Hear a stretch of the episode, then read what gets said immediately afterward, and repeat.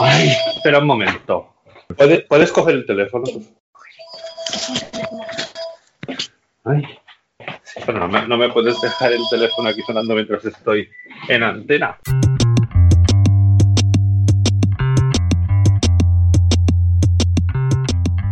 ¿Cómo estás, Javier?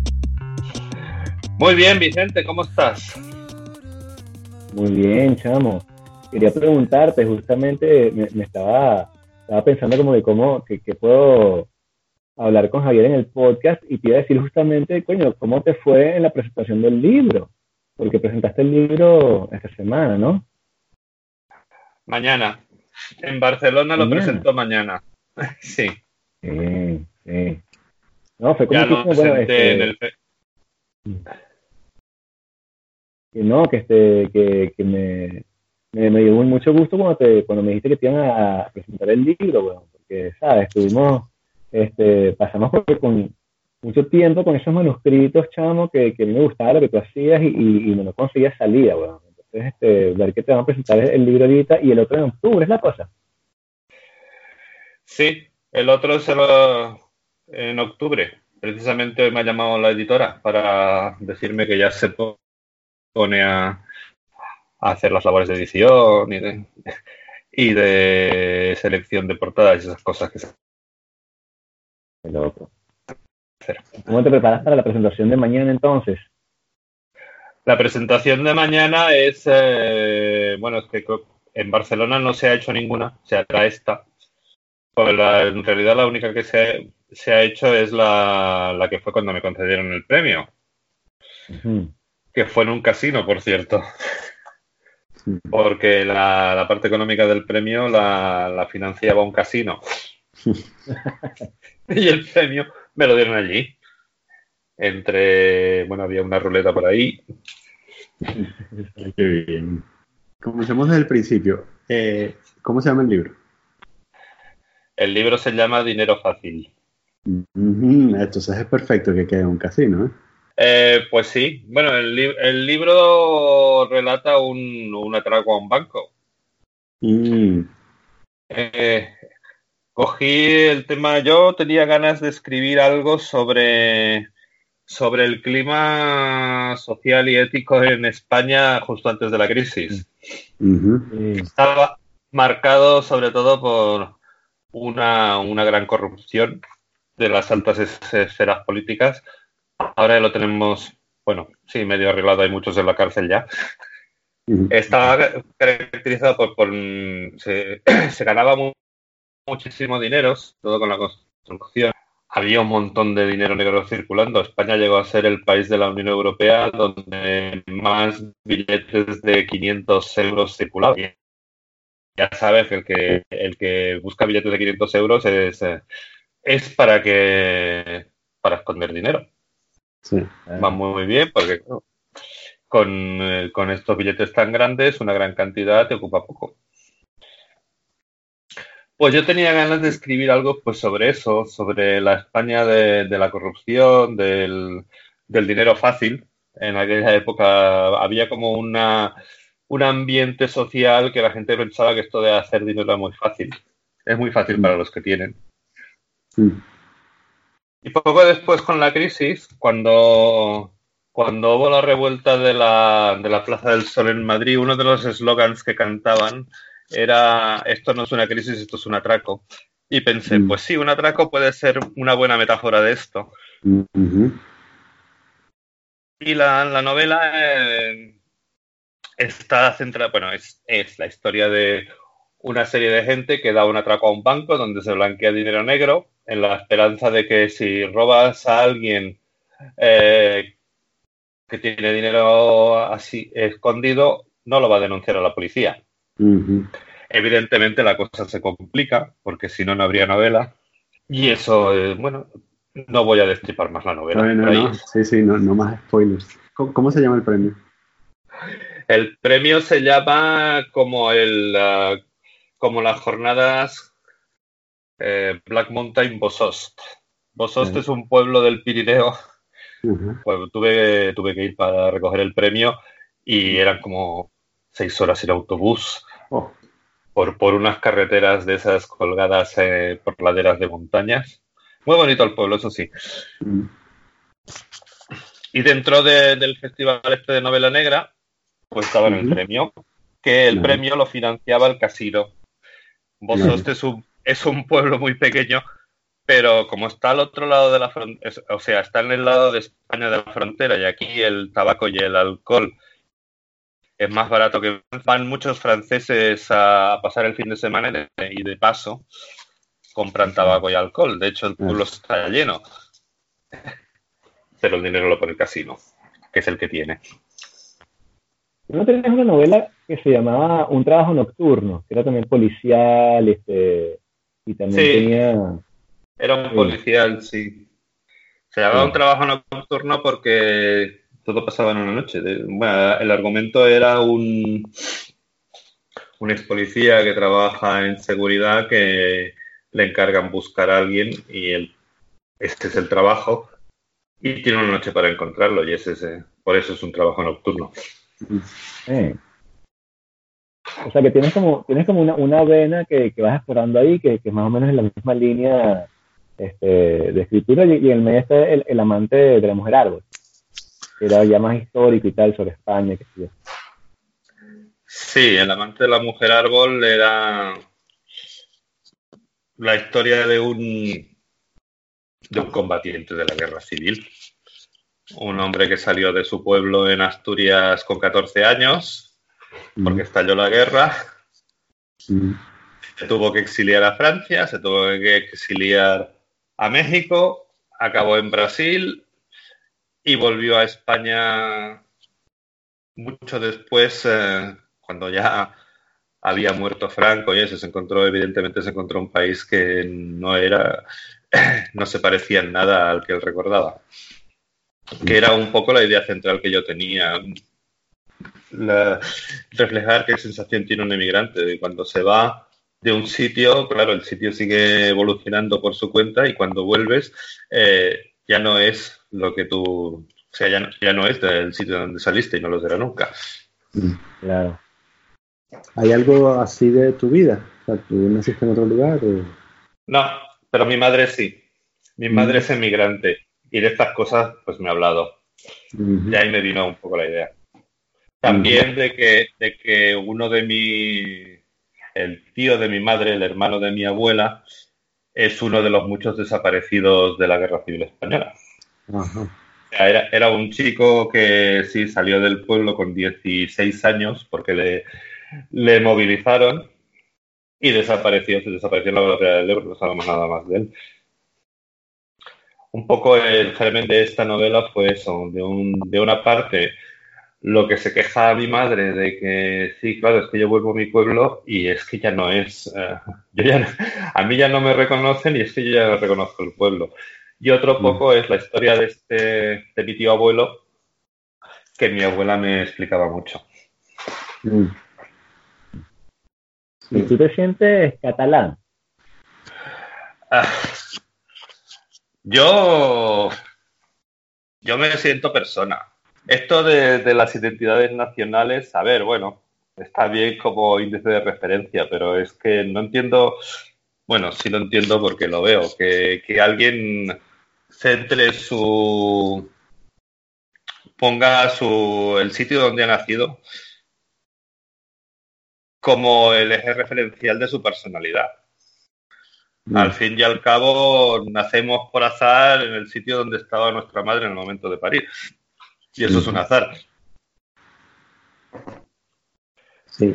Bueno, pero creces en un lugar, ¿no? Y, y ese Sí, lugar creces, en un lugar con unas influencias culturales, eso es evidente, pero creces en un lugar con unas influencias culturales que son las de ese lugar y de muchos otros sitios. Mm. La- las culturas no son departamentos estancos. Además, si fuesen departamentos estancos las culturas, eh, morirían enseguida. Mm. las culturas, eh, entre comillas, nacionales y regionales y, de- y globales han ido evolucionando a lo largo de esta- la humanidad por contacto y por trasvase constante.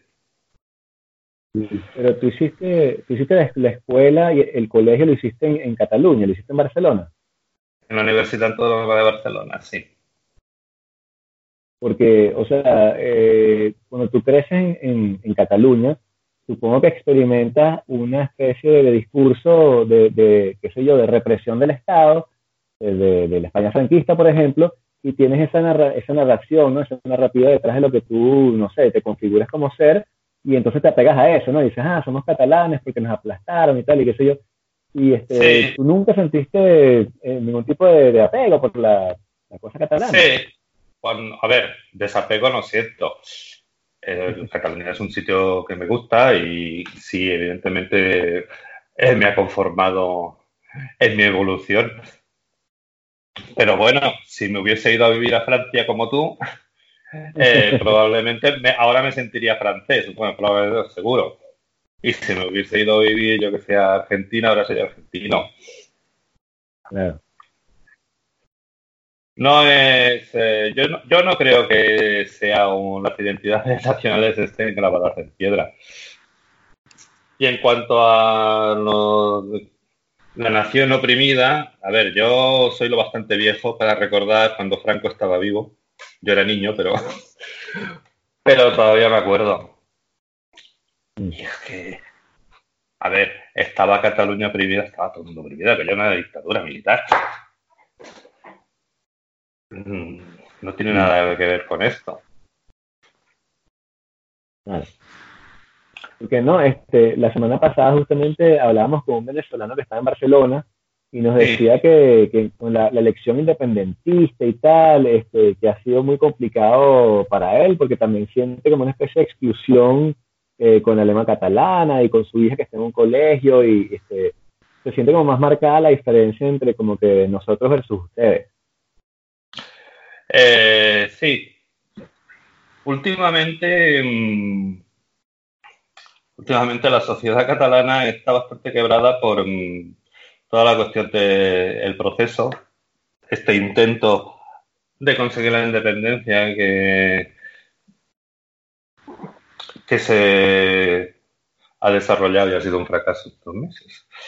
Eh, esto nos ha dejado con la sociedad bastante dividida porque nacionalistas o independentistas, contando los votos en las, las diferentes elecciones, son un 40 y bastantes por ciento de la población, que es mucho, mm.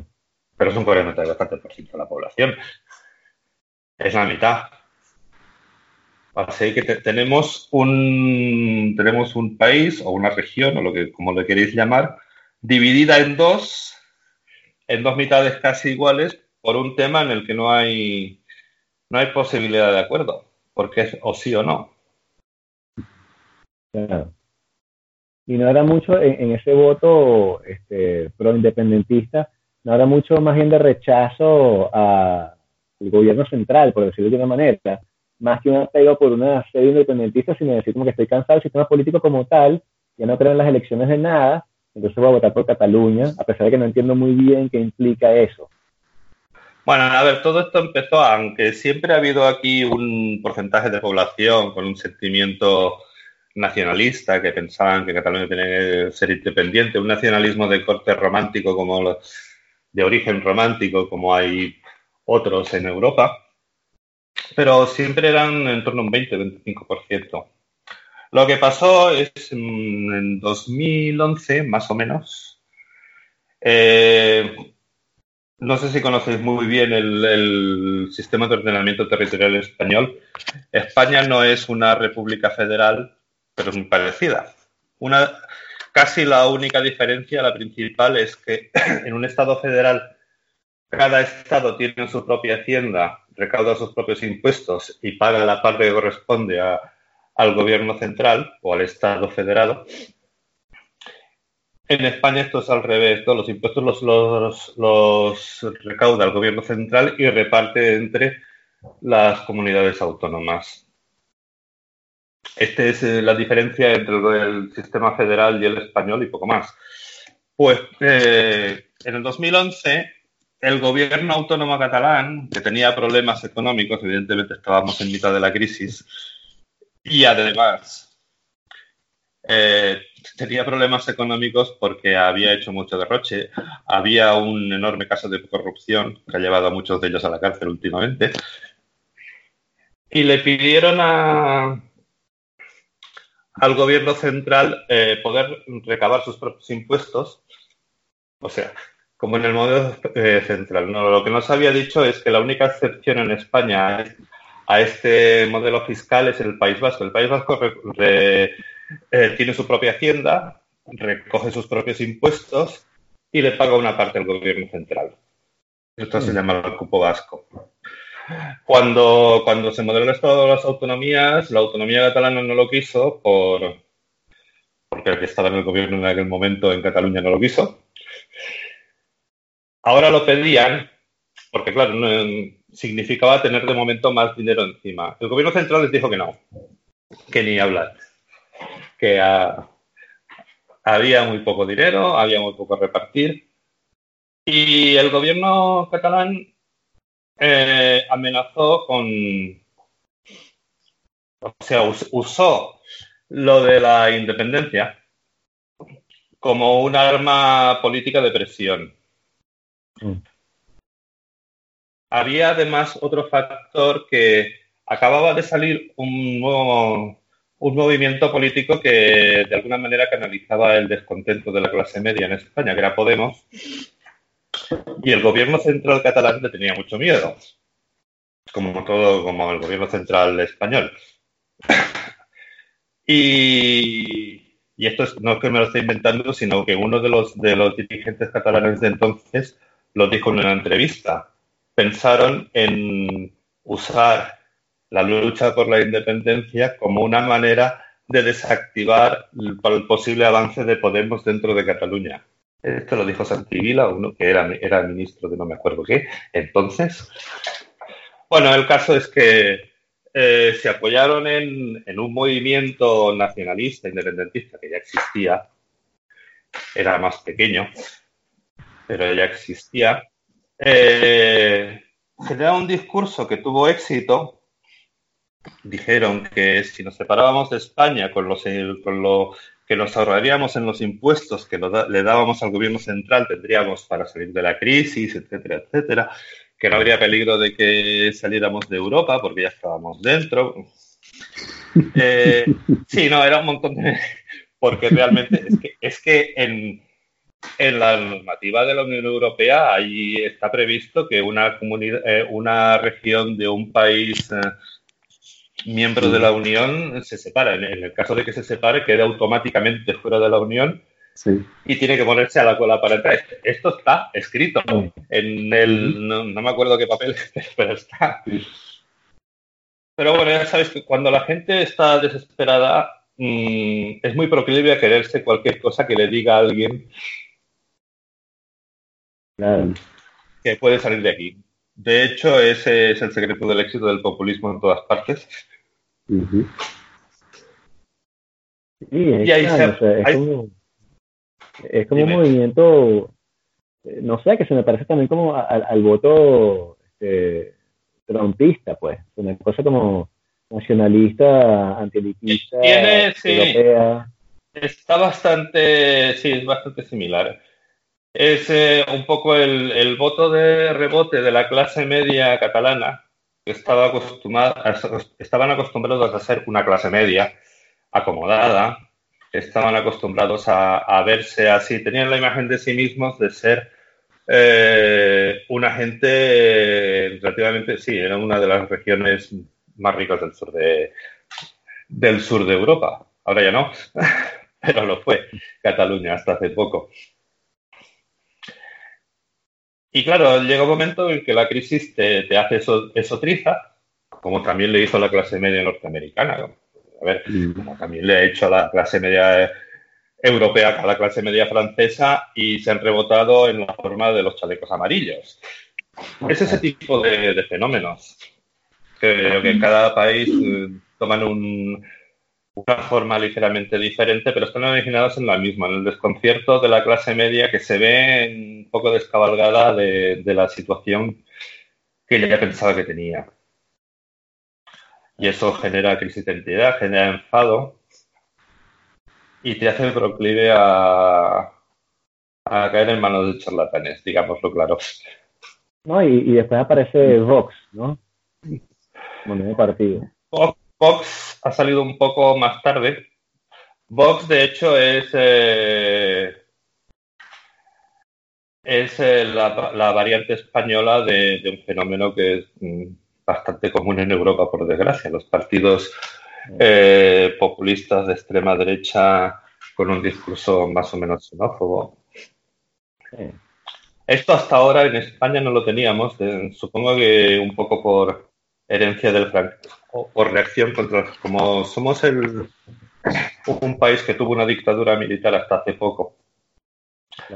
Eh, este tipo de discurso costó, costó más de calar en, en, la sociedad española, ahora ya calaba. Lo que pasa también es verdad que Vox es un partido con bastante menos poder que el que pueda tener la Liga Norte de Salvini en Italia, que sería eh, su partido hermano en Italia, o el Frente Nacional en Francia, que, con el que sí, también es su partido hermano y de hecho tienen muchísima relación. Este fenómeno tan europeo ha tardado más en llegar a España, pero ya está aquí, son Vox. Bueno, tú dijiste, porque me, me, me recuerdo lo que estábamos hablando hace rato, pero eh, que te ganaste el premio de literatura. Este, sí.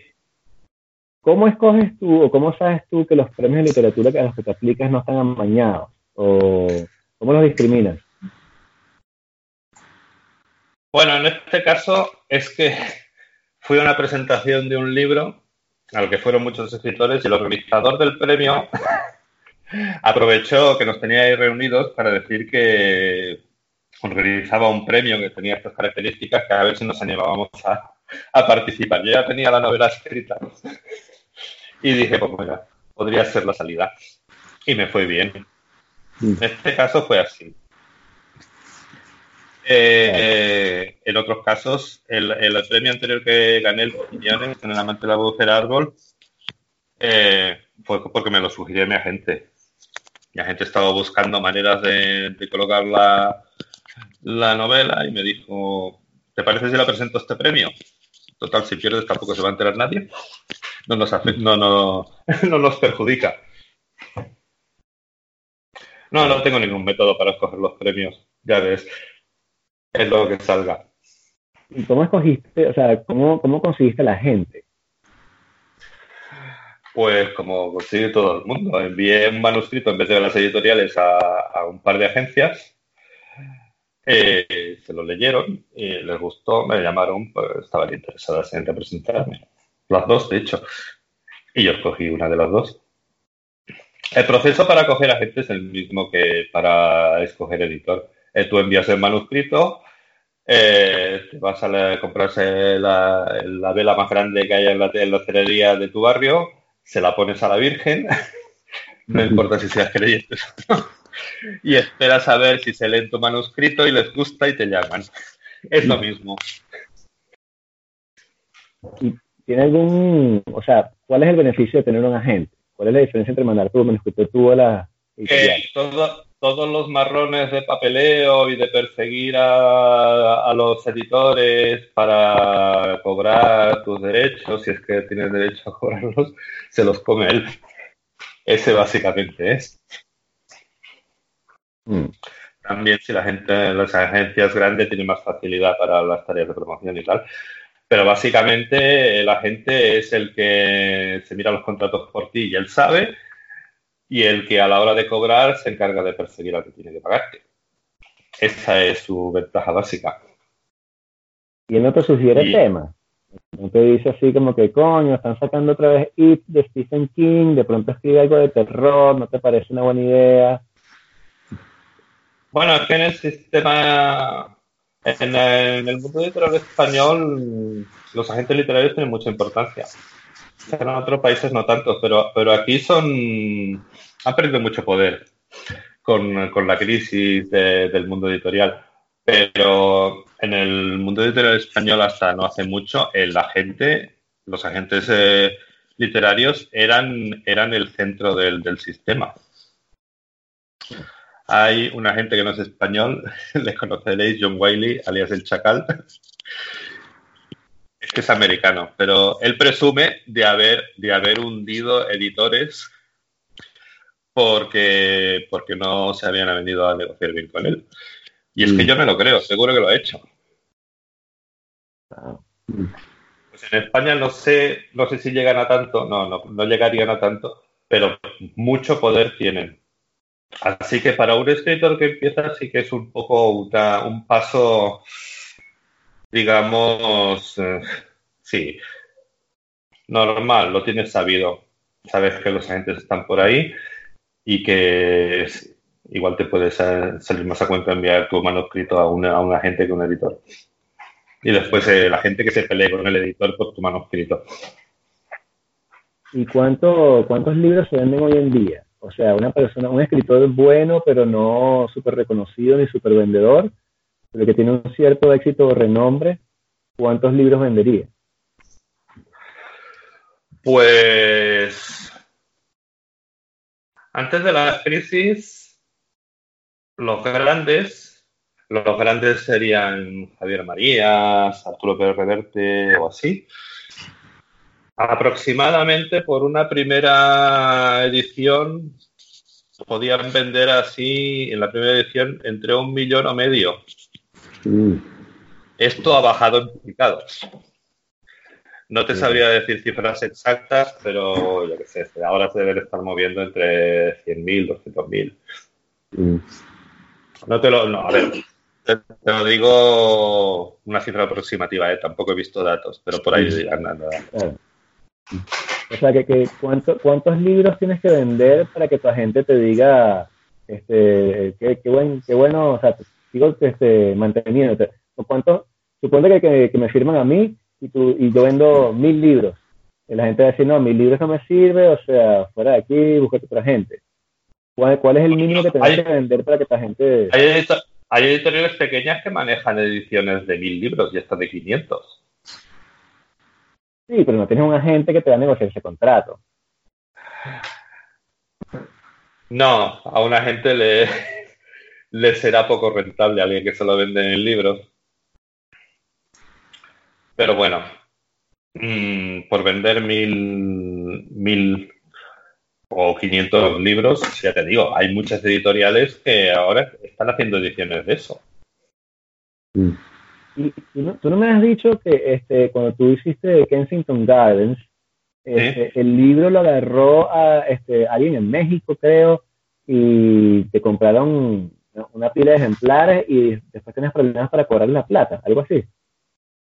Kensington Gardens lo publicó en una editorial en México y lo consiguió colocar. Hay un concurso, creo que es anual, entre las editoriales que hace el, Ministerio de Educación para conseguir libros para las bibliotecas de las escuelas y seleccionar a Kensington Gardens, lo, que, lo cual eh, a la editorial le supuso vender 53.000 ejemplares de golpe.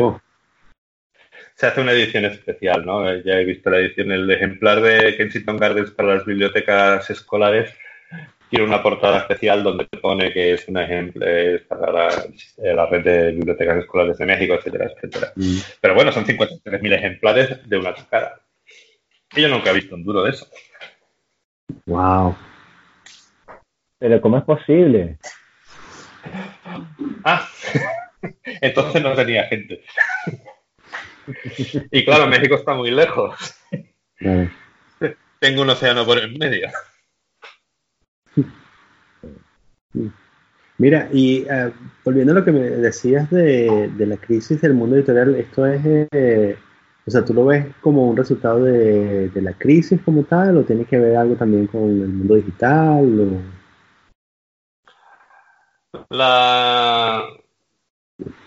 Lo del mundo digital, bueno, yo creo que las dos cosas tienen su, su incidencia. Mm. Sí, la crisis sin duda, es que además se notó porque el momento en que bajó la, venta de libros en picado en España fue el 2009 o así, 2010, y la crisis, empezó en el 2008. Sí. A ver, eh, el libro es un gasto suntuario que la gente cuando tiene poco dinero eh, puede prescindir fácilmente de él. Por otra parte, también es verdad que con todo... Ahora estamos bombardeados de contenidos audiovisuales por todas partes. Yo mismo tampoco leo tanto como leí antes. Sé que las dos cosas Aunque yo, yo diría más que eh, la pérdida de poder adquisitivo de, la gente de clase media, que era la que compraba libros, mm. ha tenido más que ver. Y, pero y, como una caída en los consumidores, ¿no? O sea, yo sí noto en las nuevas generaciones menos propensión a leer. No sé si será que me muevo en entornos raros, pero este, si estamos vendiendo también menos libros, es también porque hay menos gente leyendo, ¿no? O sea, se convierte en un arte más marginal. Eh, sí. A ver, todo esto, claro, tendríamos que preguntarle a un experto.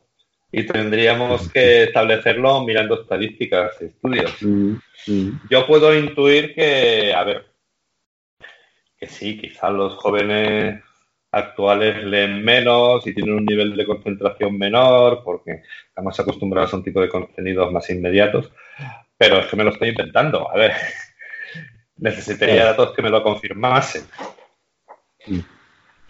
Sí, la otra, la otra, o sea, el otro contraargumento que se tiende a hacer es que estamos cambiando la forma de consumir la información, pero nosotros también hicimos eso, o sea, nosotros en nuestra generación vivimos la televisión, los cómics, también cuando leías cómics que te decían, eso no es literatura, lee literatura. Eso.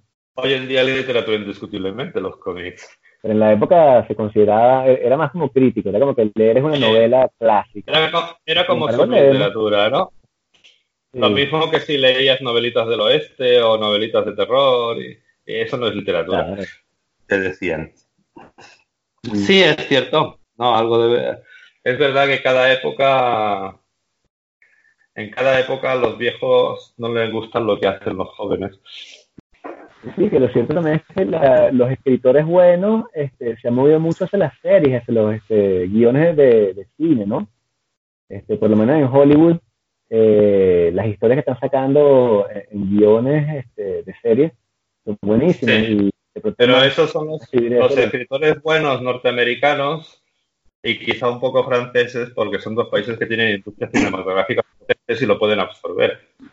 En otros países en que o no hay industria cinematográfica o las películas que se hacen son casi artesanales, no es una salida económicamente viable para un escritor.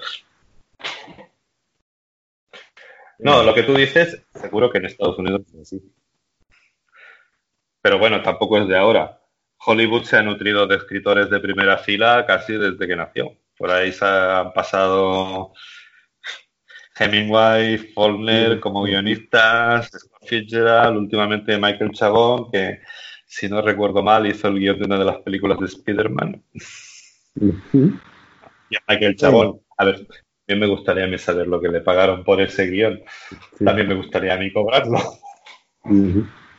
Lo hubiese escrito yo. Además me gusta Spider-Man. Sí, pero había un tipo que, que, leí por ahí que decía que han cambiado los decididores. O sea, los que escogen los guiones ahora son más chamos, son gente que tiene más experiencia en marketing o en mercado de publicidad que gente de literatura o cine y que por ende las decisiones de guiones están cambiando, pues. Entonces, de pronto, antes Hemingway o, o qué sé yo, le, aprobaron el guion porque los que estaban leyendo el guion tenían cierto conocimiento literario, mientras que ahora tú le das un buen guion a estos chavos y te dicen, no, vale, ¿qué es este momento? no sirve, no vamos a filmar esto.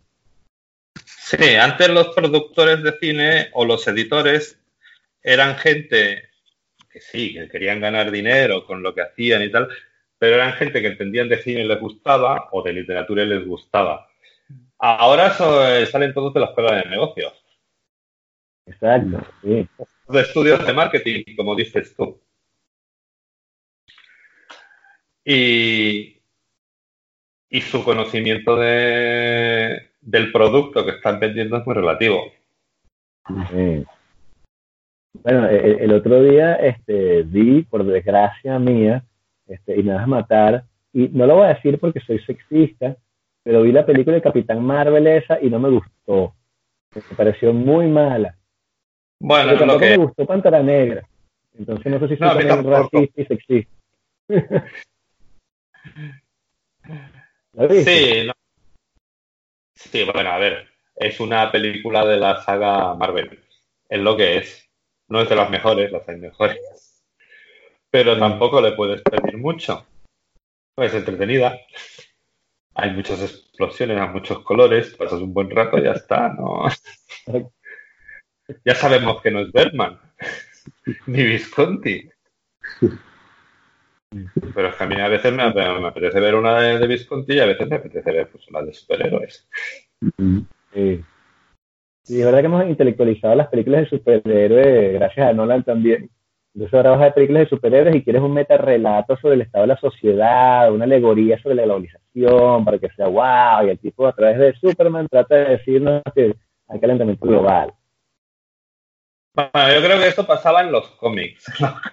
Los cómics de, superhéroes tuvieron una época que fue más o menos por entre los 80 y los 90, en que, en que se volvieron de alguna manera muy profundos. Se empezaron a, reflexionar sobre sí mismos y sobre la, sociedad en la que vivían. Eso se podía hacer porque eh, dibujar y publicar un, cómic es muy barato. Mm. Pero entonces vino el cine, se llevó a los superhéroes al cine y eso es carísimo.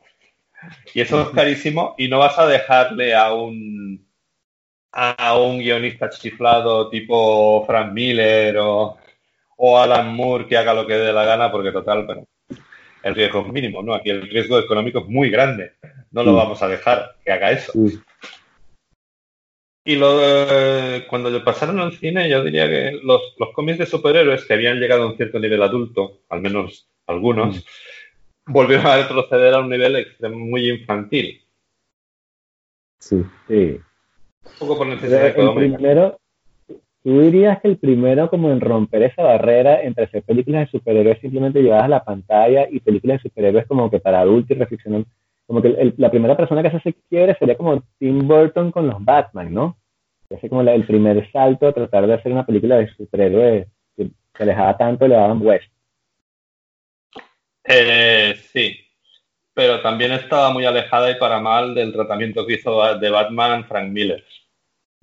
O sea, el, Batman de Tim Burton, que, a mí me gusta, está muy bien, estéticamente es muy interesante, pero en, cuanto a texto, eh, supone un retroceso de, respecto a lo que habían hecho con Batman Frank Miller, por ejemplo. Pero es que era inevitable. ¿El pingüino, el pingüino no te gustó? El pingüino está muy entrado, o sea, es muy coherente con la, con la narrativa del, cómic, ¿no? Eh, no, es muy diferente que el pingüino que sale en el cómic. Yo creo que es mejor. El, o sea, la, la, interpretación que hizo Tim Burton del pingüino le dio una profundidad que es cierto que el, el pingüino en el cómic no tenía. Pero el resto de la historia de Batman no. Y yo creo que es, por lo que te explicaba antes. Claro, Frank Miller le dibujar, escribir y publicar El Señor de la Noche lo podríamos pagar entre los tres. Pagar la película de Batman de, Tim Burton eran bastantes millones de dólares. Y claro, el, los dueños de la inversión no le iban a no iban a permitir hacer cosas raras que pudiesen poner en peligro tantísimo dinero. Mm. Y ese es yo creo que es el problema del, cine de superhéroes, el cine de gran presupuesto en general. Hace, creo que no, creo que fue Tarantino el que dijo que no, o Woody Allen, uno de los dos, o a lo mejor los dos, que él tenía tanta independencia en Hollywood porque sus películas eran muy baratas. Mm. Sí, suena a, a, Woody Allen. Sí, o a lo mejor lo dijo Clint Eastwood porque también, también sigue ese modelo. También, es verdad. Hay, una cosa de un recuerdo al que, al que siempre regreso y es este ese día en el que desafortunadamente vi en el cine la primera entrega de la saga de Crepúsculo. Y a la pues salida. has visto más que yo, porque yo no fui al cine a ver eso. Sí, a la salida eh, había una chica comentándole a alguien más. Bueno, pero el libro es mejor, ¿no? Y yo, yo la verdad está, yo la verdad estaba riéndome en el cine, eh, eh, o sea, porque es realmente ridículo, es un melodrama muy ridículo, ¿no? Pero, pero eso me hizo pensar, y bueno, claro, esta chica eh, lo decía quizás con un poco de vergüenza también, ¿no? De haber llegado, llevado a alguien a ver esa película, ¿no? Que deja a las peores telenovelas latinoamericanas como, sabes, en un pedestal de alto arte. Y entonces, eh, pero me ha hecho pensar que, que claro, la experiencia de, del libro, quizás porque lleva más tiempo eh, consumirlo, entre comillas, eh, hace que el mundo interior que tú te creas sea un poco más rico que esa, digamos, eyaculación que ves en el, en, el cine, ¿no? Y entonces pasa quizás con los superhéroes también, bueno, por los superhéroes pasa por, esta, por esto que estás mencionando, ¿no? Pero también porque, eh, sabes, tú tienes esta elaboración en el cómic eh, que luego, sabes, puede ser traducida al cine y queda, bueno, un tanto una caricatura para seguir con esa analogía de, de lo que está plasmado en el cómic, ¿no? Eh, y pasa también, bueno, con estas novelas eh, de con estas novelas adolescentes, ¿no? Como Crepúsculo, como la otra, los Juegos del Hambre, ese tipo de cosas, ¿no? Sí, es cierto. Y esto recuerdo que se, cuando estudiaba la carrera de Ciencias de la Información habíamos hablado de esto en clase. La palabra escrita eh, obliga al, receptor a implicarse más mm. que la imagen. La imagen de alguna manera es algo que tienes delante de los ojos. La palabra escrita es algo que se te mete eh, del papel en tu mente y en tu mente tú tienes que crear las imágenes o los conceptos que te sugiere la palabra escrita. en la imagen no, en la imagen lo ves, te lo ponen delante. Con lo cual también tu implicación en, el relato audiovisual es menor.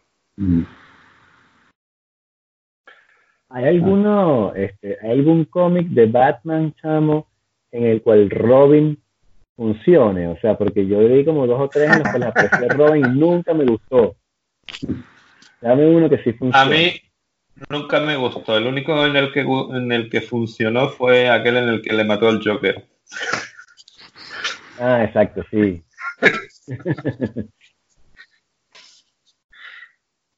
Bueno, con la última, con la saga del último Robin, que resulta que es hijo de, un desliz de Bruce Wayne con la hija de Russell Gould. Sí, con, Russell Gould, sí, sí. Lo eh. comentábamos en este podcast hace tiempo. y que es un niño de, de 15 años bastante cabrito. Lo cual le hace más interesante como personaje.